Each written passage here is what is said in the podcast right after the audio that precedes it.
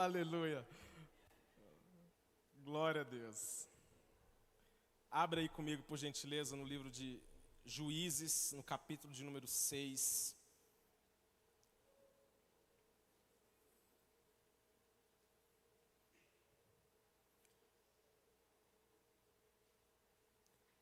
Diz assim, a partir do verso de número 1, se você já encontrou Juízes, capítulo de número 6, a partir do verso número 1. Diz assim: De novo, os israelitas fizeram o que o Senhor reprova, e durante sete anos ele os entregou nas mãos dos midianitas. Os midianitas dominaram Israel, por isso os israelitas fizeram para si esconderijos nas montanhas nas cavernas e nas fortalezas. Sempre que os israelitas faziam as suas plantações, os midianitas, os amalequitas e outros povos da região a leste deles as invadiam. Acampavam na terra e destruíam as plantações ao longo de todo o caminho até Gaza e não deixavam nada vivo em Israel, nem ovelhas, nem gado, nem jumentos eles subiam trazendo seus animais e suas tendas e vinham como enxames de gafanhotos. Era impossível contar os homens e os seus camelos. Invadiam a terra para devastá-la.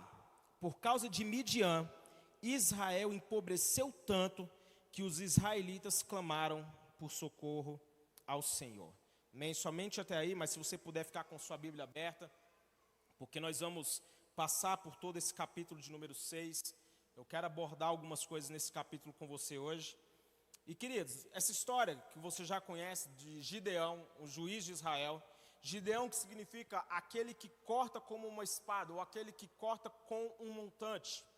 E esse capítulo, como eu disse, ele começa com uma expressão muito comum no livro de Juízes. Se você já leu o livro de Juízes, você vai ver que esse capítulo inicia com uma expressão muito conhecida, que é os israelitas fizeram o que o Senhor reprova. Ao longo do livro de Juízes, você vai ver essa expressão muitas vezes. Esse ciclo é uma marca do povo de Israel. Constantemente você vai ver que eles faziam o que o Senhor reprovava e por isso Deus permitia que os inimigos invadissem, atacassem, destruíssem as plantações deles. Na verdade, a Bíblia vai falar lá no livro de Josué que quando eles estavam entrando na terra e eles começam a derrotar os inimigos, Deus começa a entregar as nações de Canaã nas mãos deles. Chega um momento onde, ao invés de derrotar os inimigos, eles começam a fazer acordos, eles começam a fazer alianças com o povo da terra, eles começam, como está escrito, entregar suas filhas em casamento e receber as filhas destes povos em casamento, coisa que Deus falou assim: não casem seus filhos com as filhas deles, porque as filhas deles vão servir de laço para vocês. Então nós vemos que agora Israel está mais, mais uma vez vivendo um ciclo de destruição e de morte. A nação de Israel estava passando por mais um momento de crise, como nós lemos o texto, por causa de Midian, Israel vai ter empobrecido muito. Só que nesse texto também, nesse livro de juízes, existe um outro padrão, que da mesma maneira que nós vemos o povo fazendo o que o Senhor reprova, quando eles clamavam ao Senhor, Deus levantava alguém, Deus levantava um juiz, Deus levantava um homem, uma mulher, para quê? Para ser uma resposta para aquele tempo, para aquela geração, para aquele povo. E aí, eu quero profetizar que você está sendo levantado nesse tempo para ser uma resposta de Deus para a sua família. Deus está levantando você para ser uma resposta lá onde você trabalha. Deus está colocando você para ser alguém que vai trazer solução, para sonhar os sonhos dele para essa geração, para esse tempo. Esse foi Gideão. Um homem levantado para ser uma resposta em um tempo de crise. Os midianitas, como eu li, dominaram Israel e por isso os israelitas fizeram para si esconderijo nas montanhas, nas cavernas e nas fortalezas. Gente, eu li esse texto, esse texto me chamou muita atenção. E eu fiquei me perguntando por que, que eles não fizeram para si muros. Porque, entenda, há um ciclo da plantação. A Bíblia está falando que no texto eles vinham em momentos muito específicos. Na época da plantação, o, os inimigos apareciam e devastavam. Quantos entendem isso aqui? Você semeia, você rega, você espera crescer. Então a gente entende que havia um tempo muito específico onde os inimigos apareciam para atacar. Então por que, que a nação de Israel começou a construir esconderijos, faz, começaram a fazer esconderijos, começaram a fazer esconderijos nas montanhas, nas fortalezas. E eu me perguntei por que, que eles não fizeram então muros? Por que então eles não fortificaram as suas defesas? Por que eles não fizeram armas? Por que, que eles não se posicionaram para defender suas mulheres, seus filhos, para defender as suas plantações? Por que, que aquela nação então estava se curvando? E sabe qual é a resposta que Deus me deu? Que uma nação sem Deus é uma nação prostrada e fraca. Onde a idolatria, a nação é fraca. Onde há pecado, pecado sistêmico, cultural, a nação é fraca. E aqui nós vemos que a, a nação estava enfraquecida, não havia líderes, não havia ninguém que falasse assim: vamos nos defender, vamos defender nossa cidade, vamos defender os nossos filhos, nosso gado, não vamos mais permitir isso. Eles ficaram durante sete anos, fala comigo assim: sete anos. Irmãos, sete anos sendo invadido Sete anos vivendo a mesma coisa, entrava ano, entrava colheita, saía colheita, e acontecia sempre a mesma coisa. Eles iam lá, preparavam a terra, plantavam, quando, quando pensava que a coisa ia ser diferente, aparecia o inimigo e destruía tudo. Fala assim: misericórdia. E muitas vezes nós estamos nessa posição, e aqui nós vemos um povo apenas reacionário um povo que não tinha atitude, um povo que não tinha disposição e se colocar para defender o seu povo. Jesus, em seu ministério, ele não se limitou a reagir a Satanás. Na verdade, entenda, o reino de Deus não está limitado a reagir às ações de Satanás e do diabo. A Bíblia fala que é, as portas do inferno não vão prevalecer contra a igreja, por quê? Porque é nós que devemos estar em avanço, atacando, nos colocando em posição de ataque, não nos defendendo do que o diabo está fazendo. Quantos estão entendendo isso aqui? E por vezes nós pensamos que ser cristão é ficar no modo defensivo, isso não é cristão. Nós estamos invadindo os lugares escuros, nós estamos profetizando vida, nós estamos nos posicionando para ser luz que brilha e que a nossa luz vai invadir lá o Palácio do Planalto. Nós veremos, oh, irmãos. Um autor de um livro chamado John Ellow, ele escreve que na resolução dos problemas, deixamos o inimigo definir os passos a serem dados, criar o campo de batalha, então assim nós aparecemos. Isso nos mantém em um modo de contra-ataque, deixando-nos sem nenhum outro movimento. Se tudo no campo de batalha for de escolha do inimigo, será difícil nos encorajarmos a ganhar. Na sua casa eu faço essa pergunta: você está permitindo que o diabo lá determine quais são os padrões? Na sua empresa, na sua vida pessoal, financeira, quem está estabelecendo os padrões? Muitas vezes nós estamos apenas reagindo àquilo que o diabo está fazendo, nós estamos apenas nos defendendo. Ei, eu vim dizer para você que Deus está te colocando hoje no modo ataque. Você vai sair da defesa, você não vai ficar apenas sobrevivendo, se defendendo. Deus está te equipando para você ir lá, saquear o inferno, para você falar assim: não vai ficar preso, não vai ficar preso em vício, não vai ficar preso em prostituição. O meu casamento não está fadado a acabar porque o casamento de fulano acabou, porque não, não aconteceu no, com os meus pais, então vai acontecer comigo. O ciclo vai ser quebrado nessa noite em nome de Jesus. Entenda, a Bíblia diz, como no texto que nós lemos, que Israel empobreceu tanto que eles, eles foram clamar ao Senhor por socorro. E esse texto também é outro que me chama a atenção, porque havia uma promessa para Israel. Fala assim comigo: havia uma promessa. Sabe qual era a promessa que havia? Que no meio deles não haveria pobre não haveria pobre no meio deles. Deus falou, eu vou, olha só, lá em Deuteronômio, no capítulo 15, diz assim: Não deve haver pobre algum no meio de vocês, pois na terra que o Senhor, seu Deus, lhe está dando como herança, ele os abençoará ricamente. Havia uma promessa de bênção. Havia uma promessa de prosperidade, de favor sobre a vida daquele povo, mas por causa de Midian, eles estavam empobrecendo, que eles foram clamar ao Senhor. Mas por que, que isso chegou àquele ponto? Que a pobreza não é outra coisa senão ser improdutivo. E o que, que nós entendemos? Que uma nação dominada pelo inimigo é uma nação que não produz, é uma nação que não tem avanço. Era isso que eles estavam vivendo. Eu vou repetir. Por que, que aquele povo não foram, não começaram a fabricar armas para eles? Por que eles não foram se equipando? Por que eles não começaram a pensar em estratégia para se defender? Porque quando nós estamos, querido, entenda, fracos, quando nós permitimos que o diabo e que o inimigo dite os termos da batalha, é isso que acontece. Mas nessa noite você vai rasgar qualquer termo que o diabo estabeleceu para a tua vida. Falar assim: o diabo não tem termos na minha vida. Não é o diabo que vai estabelecer os termos da minha vida. Não é o diabo que vai dizer onde eu vou chegar, o que eu vou ser. Não importa, querido, o que você tem no seu passado. Não importa quais foram as cicatrizes, as feridas, os erros, o que for quando você ah, decide andar em novidade de vida, qualquer que seja o escrito de dívida que era contra você, foi rasgado lá na cruz do Calvário. Eu quero que você profetiza para o seu irmão, fala assim, você vai ver um tempo maior de frutificação na tua vida. Querido, se 2020 você teve coisas na sua vida que não aconteceram, que ficou retida, eu quero dizer que em nome de Jesus você vai viver o favor de Deus. Agora no verso 7, que nós não lemos, nós vemos o povo então clamando ao Senhor. Eles vão clamar ao Senhor. Quando os israelitas clamaram ao Senhor por causa de Midian, Deus lhes enviou um, um profeta. Clamou é algo muito poderoso. Por isso está escrito: clama a mim e eu responderei e anunciar-te-ei coisas grandes e insondáveis que vocês não conhecem. O clamor é algo muito poderoso. Clamor de estrava. Fala comigo, clamor de estrava. O seu clamor tem algo, tem um poder de destravar as coisas na sua vida. O problema é que muitas vezes nós não clamamos. Nós oramos por um período, nós buscamos a Deus por um tempo assim, curto, e achamos que se não aconteceu, então nós desistimos.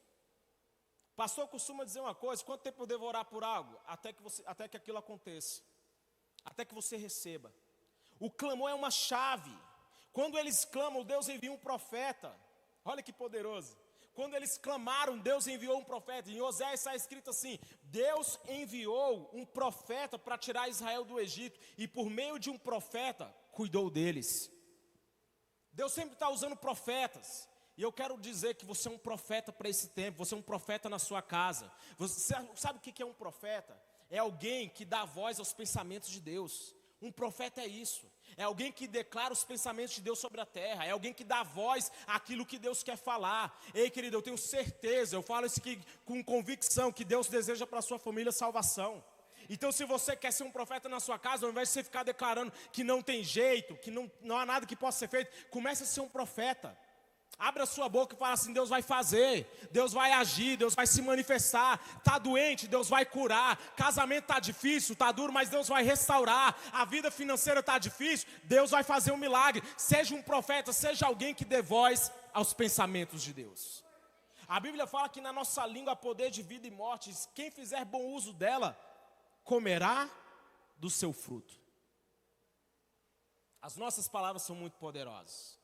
Então Deus envia um profeta. E o profeta vai dar uma direção. Na verdade, o profeta ele faz algo interessante, ele traz a memória. Ele vai falar assim: "Olha, quando os israelitas clamaram ao Senhor por causa de Midian, ele lhes enviou um profeta que disse: Assim diz o Senhor, Deus de Israel. Aí Deus traz na memória: Eu tirei vocês do Egito, da terra da escravidão. Eu os livrei do poder do Egito e das mãos de todos os seus opressores expulsei-os, dei a terra a vocês, e disse a vocês: Eu sou o Senhor seu Deus. Não adorem os deuses deles, em cuja terra vivem, mas vocês não me deram ouvidos. Aí então aparece aqui uma, um personagem. Agora chegamos em Gideão. E o anjo do Senhor aparece. A maioria aqui já deve saber, nós já citamos isso várias vezes. Que esse anjo do Senhor aqui citado, ele é uma tipificação de Jesus Cristo no Antigo Testamento. Então ele aparece. O anjo do Senhor vai encontrar Gideão fazendo o quê? Malhando o trigo em um tanque de prensar uvas. Gideão ele estava lá fazendo algo improvável. Gideão ele não estava lá pensando sentado e dizendo assim: cadê o meu auxílio emergencial? Eu tenho direito. Destruir o meu trabalho. Então eu quero o auxílio. Já cortaram de novo, eu quero o auxílio. Não, ele estava lá malhando trigo num tanque de prensar uvas. Aquele homem, ele pensou numa estratégia. Ele não ficou curvado, Gideão, ele não se abateu diante da crise, mas ele agiu como deveria para manter o que ele precisava. Querido, entenda, nesses momentos de crise, é que é necessário que você se reinvente. Uma frase de Albert Einstein vai dizer assim: que é na crise que nasce as invenções, os descobrimentos e as grandes estratégias. Fala assim, grandes estratégias. Coloca a mão na sua mente aí, faça essa oração que eu já eu faço tanto, Senhor, me dá as estratégias. Pede isso, irmão. Sabe por quê? Você pode pensar que é bobagem isso, mas enquanto você está aí pensando que isso é bobagem, Deus está dando para alguém uma estratégia.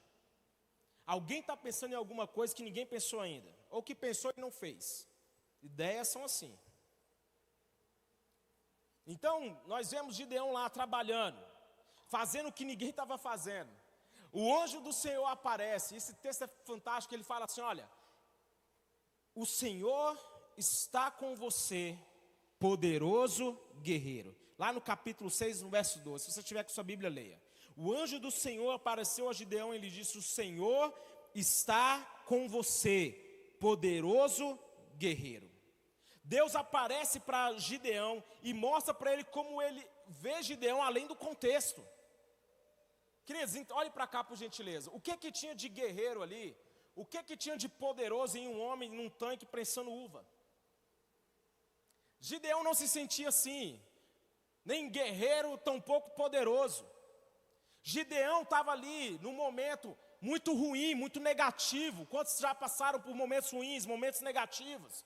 Entenda que Deus olha para você e Ele olha para você e Ele vê você além dos seus momentos. Deus olha para Deus olha para você e vê você vê além da sua circunstância. Deus não olha para você, Ronaldo, e vê apenas você no momento. Deus não olha para você quando você está caído e fala assim, olha aí, caído de novo. Não. Deus olha para você e Ele enxerga o propósito. Deus olha para você e enxerga, ei, eu criei esse daí para o meu louvor, para louvor do meu nome. Eu criei para louvor da minha glória. Então, quando você está caído, abatido, acredite Deus não olha para ninguém e vê apenas um homem caído, Deus não olha para ninguém e vê apenas alguém que errou, Deus olha para nós e Ele vê em nós o propósito que Ele nos criou para ser. Deus não vê apenas o nosso momento atual. Como você se sente diante da crise? Ou de uma crise? Por vezes nós enfrentamos coisas que nós não nos sentimos muito capazes, é muito difícil. Eu não quero aqui diminuir uma crise, tampouco romantizar as lutas. Por vezes nós enfrentamos coisas que nós falamos assim, essa, essa é dura, essa é difícil. Uma perda de um familiar, uma dificuldade no relacionamento, seja o que for. Todos nós enfrentamos coisas que são para nós grandes demais. Mas como eu disse, como você está agora, eu não sei como você entrou aqui hoje, mas como, como você está agora não define o seu chamado. Você pode estar lá embaixo, mas isso não define o seu chamado, o seu propósito. Quantos estão entendendo isso aqui? Porque Deus entenda, Deus não se relaciona conosco com base somente no nosso passado. Tampouco Deus olha apenas para o nosso estado atual. Mas Ele olha e fala assim: eu dei, eu, eu dei um propósito para Ele.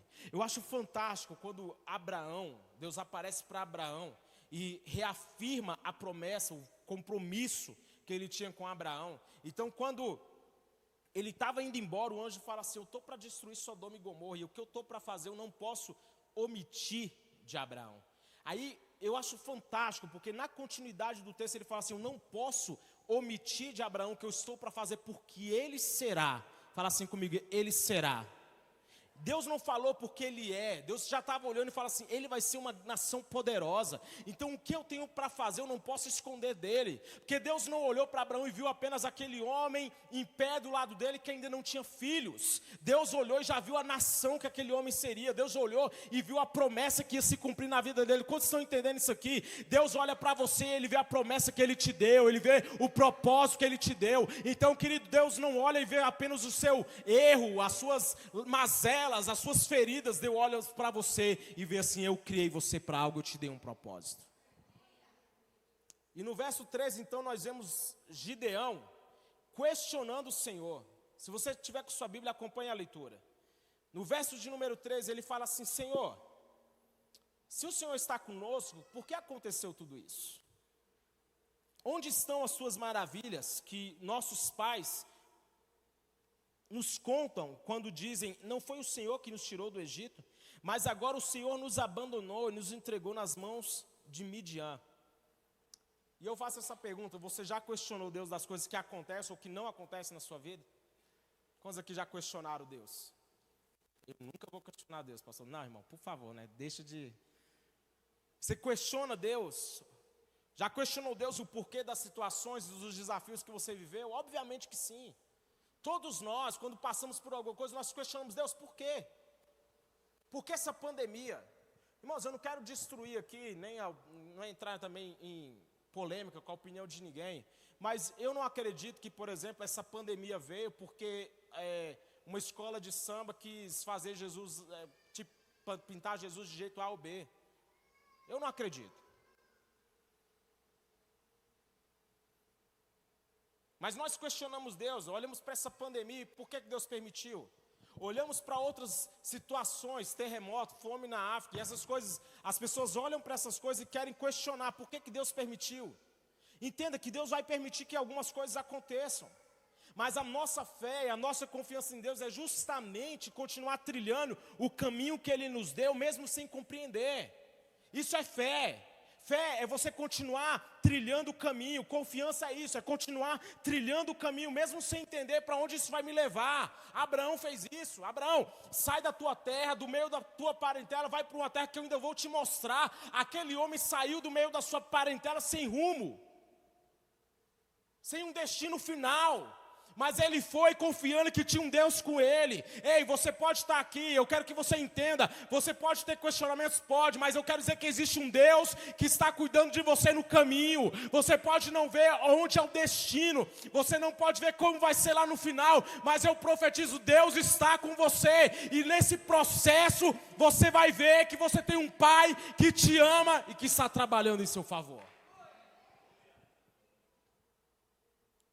Tem um trecho de uma música até que do Davi Sassi que vai dizer o Deus que surpreende, né? Que, que nos ensina sempre que eu preciso confiar mesmo sem compreender. Isso é, não é fácil. Por vezes é onde nossa fé é testada. É olhar para uma circunstância e confiar, mesmo sem entender o porquê de, daquilo está acontecendo. Eu escolho confiar nele. O Senhor então se volta para ele, no verso de número 14 e disse assim: Com a força que você tem, vá libertar Israel das mãos de Midian. Entenda que Deus trabalha na sua força. Deus trabalha com a força que você tem. E querido, sabe por que eu estou falando isso? Porque tem pessoas que são místicas. Então elas ficam esperando, elas acham que Deus só vai usar ela, mas tem que ter um sinal místico. Tem que ter um sonho, tem que ter uma visão, tem que ter. Irmão, a, a, também é assim. Com Paulo foi assim. O chamado de Paulo foi como? Ele estava na estrada, de repente ele ficou, brilhou uma luz, ficou cego. Com Paulo foi assim. Mas existem outros, por exemplo, como um rapaz que só tinha cinco pães e dois peixes.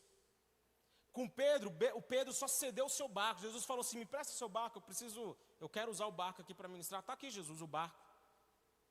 O rapaz de cinco, o menino que tinha cinco pães e dois peixes, ele foi usado por Deus de uma maneira tão simples naquilo que as pessoas olham e pensam assim: nossa, como? Como foi isso? Só tem um menino aí com cinco pães, é o que ele tem nas mãos dele, é com o que ele tem lá que eu vou fazer o um milagre. Quantos estão entendendo isso aqui? Deus vai fazer um milagre com aquilo que já está nas suas mãos, Deus vai te usar com aquilo, com a força que você tem. Você talvez esteja esperando, pastor, eu sou muito pequeno, ai, pastor, eu sou muito incapaz, eu não sei se eu dou conta, eu não sei. Ei, é na força que você tem, é assim que Deus quer te usar. Então, sabe o que você tem que fazer? Coloca o pé. Dá o primeiro passo. Não, pastor, estou esperando um sinal.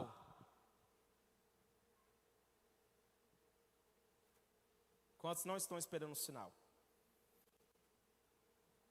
Agora eu preciso traçar um paralelo que é interessante. No verso que nós lemos, no verso de número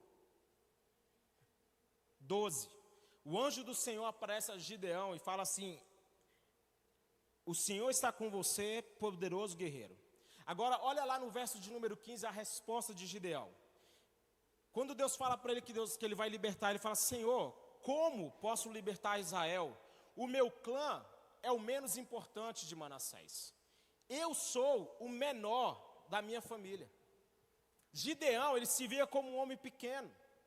E esse é um padrão que nós vamos ver na Bíblia de pensamentos. Vários homens você vai ver assim, Saul, ele quando foi escolhido, ele fez, ele fez o mesmo questionamento: quem sou eu? Quem é a minha casa? Quando Deus fala para Davi assim: Eu vou estabelecer a sua dinastia para sempre, eu vou estabelecer a sua casa, sempre haverá um descendente seu no trono. Davi fala assim: Quem sou eu? Quem é a minha casa? Entenda, você pode se ver como menor, você pode se ver como um pequeno, como alguém incapaz, mas é assim que Deus quer usar. Deus não está procurando, sabe, pessoas que se destacam, só pessoas que se destacam. Ele usa também. A gente tem que parar, na verdade, colocar Deus dentro de uma caixinha. Ele é Deus, ele usa quem quer, ele usa o rico, ele usa o pobre, ele usa o negro, o branco, ele usa, ele usa quem ele quer. Ele é Deus e a vontade dele vai se cumprir. Ele é poderoso, ele diz: Eu farei a minha vontade vontade, o meu propósito permanecerá de pé, farei tudo o que for da minha vontade. Deus usa, ele, Deus usa quem quer, Ele não está limitado. Gideão, depois desse chamado, depois desse encontro, a Bíblia vai dizer que ele vai derrubar o poste ídolo que estava erguido lá na sua casa. Os homens da cidade aparecem para matá-lo. E quando eles aparecem para matá-lo, o pai de Gideão aparece assim, fala assim, eh, eles falam assim: dá o teu filho, porque nós queremos matá-lo, porque ele destruiu o altar de Baal. Aí o pai dele fala assim: vocês vieram aqui para defender Baal, se Baal é Deus, ele que se defenda. Então começaram a chamar Gideão de Jerubaal, que ele falou assim: ele contentou com Baal. Então agora passaram a chamar ele de Jerubaal. Nome feio. Então, eu acho interessante que o primeiro lugar onde ele iniciou a reforma dele foi dentro da casa dele. Foi dentro da casa dele, porque se você quer iniciar o teu ministério, o teu chamado, inicia ele dentro da tua casa. O primeiro lugar que nós temos que aprender a colocar em, em ordem é a nossa casa. É o nosso lar. Ei, não adianta você querer avançar no seu ministério, mas deixando para trás um casamento destruído, filhos amargurados e coisas do gênero. Coloca a tua casa em ordem. Primeiro, estabelece a tua casa, porque os, são requisitos para o cumprimento do ministério. Quantos estão entendendo isso aqui? O primeiro lugar onde nós devemos colocar a nossa, é a nossa casa em ordem. Por quê? Porque aquilo que nós queremos ver acontecendo nas cidades deve começar acontecendo dentro das nossas casas.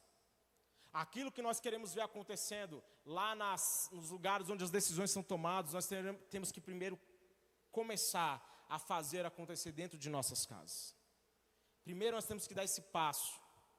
Nesse meio tempo, depois que ele derruba o altar de Baal, os midianitas vão se reunir, os amalequitas, um grande exército. Então a Bíblia vai falar que o Espírito do Senhor se apoderou de Gideão. Ei, fala aí para o seu irmão, o Espírito Santo vai se apoderar de você. Fala com fé, irmão, fala assim, o Espírito Santo vai se apoderar de você. Então ele reúne um grande exército. Ele convoca a sua tribo, ele convoca todos. Então, um grande exército se reúne, Deus olha e fala assim: tem gente demais. Manda aqueles que estão tremendo de medo embora. Então vai falar assim que 22 mil homens foram embora. Ficaram apenas 10.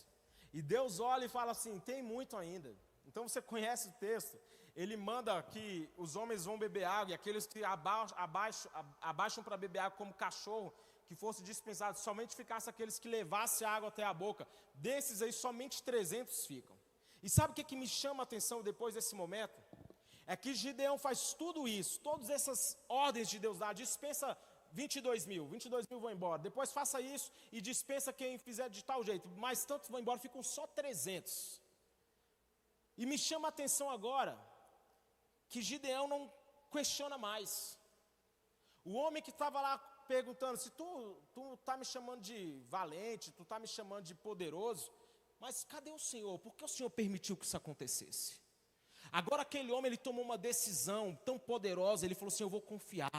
Ele fala assim: o Senhor está mandando ir com 300, então eu vou com 300, porque eu sei que se o Senhor for comigo, eu vou vencer. Não importa a quantidade, importa que se o Senhor for comigo, eu vou vencer. Ei, não importa qual é o desafio que você tem para essa semana, para esse mês, para esse ano. Eu quero dizer: se o Senhor for com você, você vai vencer. Se Deus for com você, você vai conseguir. Se o Senhor for com você, você vai triunfar. Não importa a estratégia do inimigo, se Deus for comigo, eu sei que eu vou triunfar.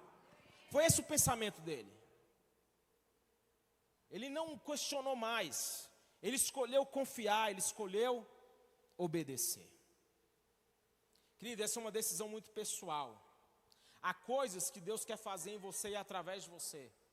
Existem coisas que Deus quer nos usar. Esse ciclo que eles viveram, sete anos. Durante sete anos, eles estavam sendo roubados um ciclo. Sete anos sendo roubados. E muitas vezes, a, nós nos colocamos em situações parecidas. Ficamos sendo roubados, e ao invés de nós nos levantarmos e, falando, e darmos um basta, nós nos habituamos a fazer esconderijos. Nós nos habituamos a nos colocar em lugares onde nós não vamos ser achados onde aquilo que está de ruim acontecendo não vai nos assustar mais, não vai nos tocar mais. Foi isso que o povo estava acostumado a fazer. Durante sete anos, eles se acostumaram a ficar se escondendo. Mas um homem se levantou. E aquele momento que aconteceu, sabe o que, que vai acontecer? No capítulo de número 7, vai dizer assim: Naquela noite, o Senhor disse a Gideão: Levante-se desça ao acampamento, pois vou entregá-los nas suas mãos. Se você está com medo de atacá-los, desça ao acampamento com o seu servo pura e ouça os que estiverem e ouça o que estiverem dizendo. Depois disso você terá coragem para atacar. Então ele e seu servo pura desceram até os pontos avançados do acampamento. Os midianitas, os amalequitas e todos os outros povos que vinham do leste haviam se instalado no vale eram numerosos como nuvens de gafanhoto, assim como não se podia contar a areia da praia, também não se podia contar os seus camelos. Gideão chegou bem no momento em que um homem estava contando seu sonho a um amigo. Olha o sonho que Deus deu para o diabo. Tive um sonho. Um pão de cevada vinha rolando dentro do acampamento midianita e atingiu a tenda com tanta força que ele tombou e desmontou. Tem gente que pensa que, é, né, que Deus não dá sonho para o inimigo. Ele, Deus, o diabo vai ter pesadelo com você. Seu amigo respondeu: Não pode ser outra coisa senão a espada de Gideão. O homem entendeu, é de Gideão que eles estão falando aqui. Eles começaram a ficar com medo, contou o sonho. Aquele medo vai se espalhar pelo acampamento. Irmãos, olha, olha só, vamos continuar. Não pode ser outra coisa senão a espada de Gideão, filho de Joás, o israelita. Deus entregou os midianitas e todo o acampamento nas mãos dele. Quando Gideão ouviu o sonho e a sua interpretação, adorou a Deus. Deus mostrou para ele o seguinte: eu estou mostrando para o inimigo quem eu criei você para ser. Eu estou mostrando para o diabo qual foi o propósito que eu te dei. Ei, quantos estão aqui? Eu quero dizer que o Deus vai mostrar para o diabo, os inimigos que estão se levantando contra a tua vida, contra a tua casa, quem ele te criou para ser. Deus, irmãos, Deus vai dar um pesadelo para o diabo com você essa noite. Eu quero concluir. naquele momento, eles descem, eles com 300 homens. Ele dividiu os 300 em três companhias, começaram a tocar trombetas já os, com, com, as tochas. Irmão, pareceu um, o, o, o exército inimigo ficou todo atrapalhado. Fugiram, porque um homem se levantou.